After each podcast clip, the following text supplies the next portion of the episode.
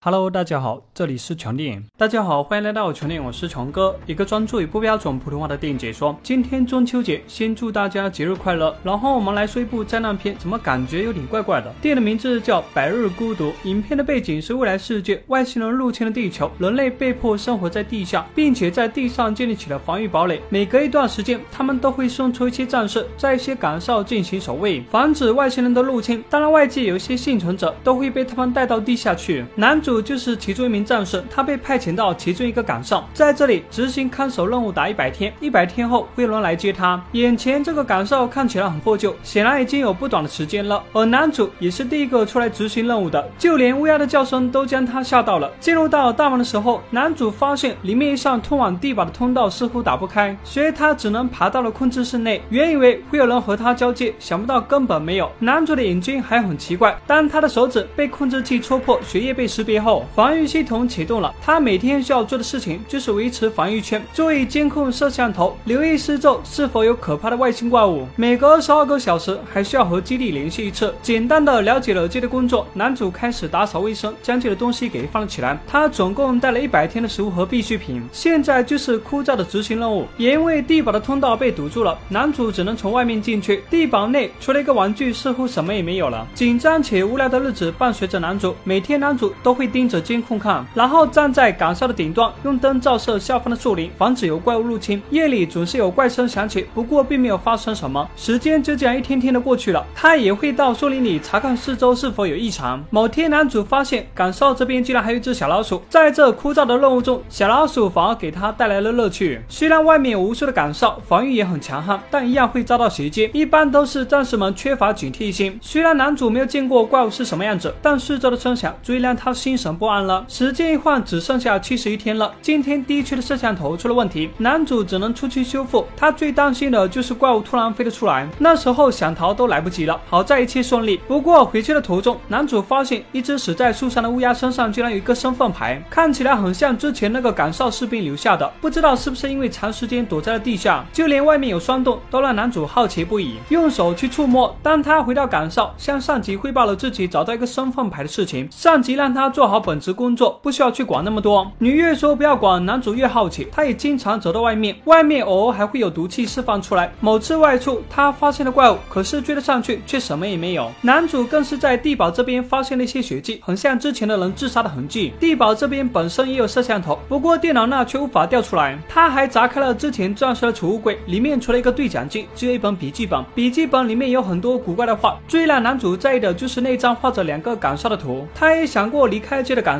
可是每个区之间都有隔离区，一旦超过，脚下被植入的装置都会发出警报，就是为了限制他们离开防御边界。无奈之下，男主只能爬上树，看到了另外一边的岗哨，还用身份牌的反光给对方发摩尔密码，希望对方能给点反应。回去后，男主准备从电脑中查出点什么，没想到竟然停电了，身后好像还有怪物的身影。男主被吓得够呛，拿着枪跑到了外面。没多久，这边突然又恢复了。他觉得停电的时候有怪物跑入到防御圈内，可是是长官。安抚他，不可能的，让他坚守剩下的四十天。男主感觉长官隐瞒了什么，其实就连我也这么觉得。也因为电脑断电，之前的录像数据很多都无法调出，这让男主更加的怀疑外面的一切了。通过那个对讲机，他联系到了隔壁岗哨的战士。隔壁岗哨的战士对于和自己说话的陌生人还是很警惕的，因为最初和他联系的是之前那名威克斯七号，而男主是萨姆一号。因为之前的摩尔密码，才让他想着联系这边。对于威克斯七号为什么失踪，对方也不清楚。他。也不想多说什么，因为每一个岗哨之间的交流是被禁止的。当时间剩下三十四天，男主在附近的一个废弃房屋内发现了一对母女。这对母女看到男主后显得非常的害怕，最后逃走了。当男主想要追上去的时候，却被防御圈给阻挡住了。虽然电脑提醒男主要将外面的流浪汉带到安全的地方，可是这些人似乎并没有想象中那么恐惧外面的世界。最近自己总是做梦，梦中的那些人都很开心，外面很温暖也很明亮，这更加让男主怀疑自己是不是生活在一个骗局中。他试。着联系对面岗哨的人，不知道为何对方都不回答。也在回来的途中，他被毒气给迷晕了。隐隐间看到了可怕的怪物，但那真的是怪物吗？醒来后的男主迷迷糊糊的。岗哨这边的设备还出了问题，一名维修人员来到了这里。男主给他看了之前自己录制的影像，似乎身后真的有怪物。而这名维修工显然是认识之前的那名战士。他说之前的那名战士和一只老鼠在一起。当他看到那只老鼠的时候，一巴掌就将小老鼠给扇飞了。男主怒不可遏，直接拔枪对着他，说你将之前的录像给我打开，我要绕过系统看看之前的战士到底发生了什么。虽然维修工绕过了系统，但他没有那名战士的密码。原本维修工还想反抗的，捅伤了男主，但男主终究是个年轻人，即使受伤也是干的不行。或许是因为男主放了他一命。维修工说：“你见过怪物吗？”男主摇摇头，但他说：“我见过，他们还给我的脖子上留下了一个纪念品。当年他和同伴执行任务，但是飞机失事坠毁了，他好不容易活了下来。他和另外一名幸存的同伴待遇完全不一样，同伴被割了耳朵，而他自己却被沙尘暴给淹没了。但在沙尘暴中，他看到了怪物。本来他必死无疑的，因为他的肺部都是沙子。最后就因为这些怪物在他的脖子上开了一个口子，他才活了下来。对于维修工的说辞，男主有点不相信，这也太离奇了吧！现在只能先将他关在地堡中，而他也破译了那名战士的密码。这名战士似乎发现了什么，而且外面的怪物似乎就是他，因为很多人都没有见过这种怪物。至于基地那边为什么这么做，是因为自然环境的污染，资源有限，所以他们需要用这种谎言来流放他们。地球已经没有足够的资源供给他们了，或许外面根本没有外星人，也根本没有怪物，一切都是谎言。男主越想越觉得这一切都是真的，还联系了隔壁的岗哨，说了这件事情。他也要测试外面的怪物是不是真的存在。最后才发现，这个怪物其实就是之前的那名士兵，他似乎被外面恐惧的环境给逼疯了。所以说，一切都是假的吗？男主找到了那名维修工，知道了怎么离开这个区域的办法，也放了这名维修工。当他切断了防御圈，来到了另外一边的岗哨，发现这里已经乱成了一团，而那名士兵早已经死了。伴随着尖锐的声响，外面爆发了可怕的战争。这是什么情况？原来外星人真的存在，就连怪物也真的存在。男主打破了防御圈，反而让怪物入侵。维修工为了救他，死在了怪物口中。男主的结局也好不到哪里去，最终在地堡内被怪物给干掉了。我一直以为外面的怪物是假的，但结局真的想不到。男主本来是个坚定的战士，却因为长时间的孤独以及恐惧，让他自己脑补了这场灭世战争的剧情。比如怪物真的存在在吗？或许不存在。你越想某件事情，越会觉得它就是那样。而且男主本身就是从地下干上来的，有些行为非常像一个涉世未深的孩子。基地那边本来是为了保护他们的，但是保护过度，让好奇心转变成了另外一种东西。所以该给他们看的还是要给的，不然怀疑后真的会将这的臆想转为现实。最后坚定了自我，这也就有了男主坑死了所有人的结局。这种猜想很像网络上那种自行脑补的人，某些简单的事件反而变成了奇葩的事情了。好了，本期视频就到这里，我们下期再见。